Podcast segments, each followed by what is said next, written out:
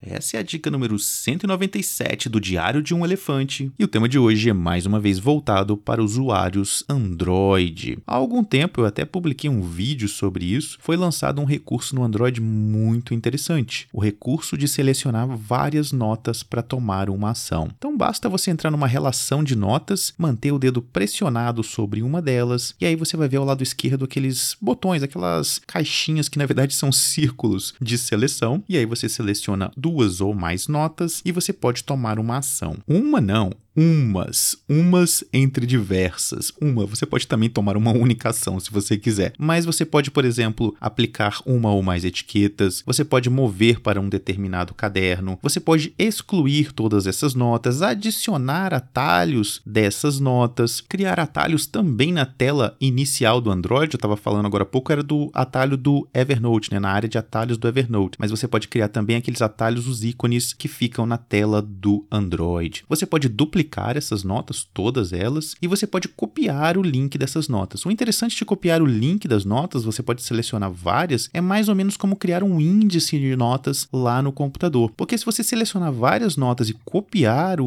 o link dessas notas e depois abrir uma nota em branco e colar esses links, ele não vai colar só os links, ele vai colar os títulos com os links. Então é mais ou menos como criar aí um índice de notas no seu computador. Além disso, você também pode usar o recurso na lixeira. Você pode selecionar várias vários, várias notas, vários itens né, na lixeira da mesma forma, pressionando uma nota e selecionando várias outras, e aí é restaurar esse conteúdo para o seu Evernote. Essa é a dica de hoje. Mais informações em vladcampus.com. Aliás, em vladcampus.com barra dicas barra 197, você vai ver o vídeo que eu mencionei neste episódio. Um abraço e até o próximo.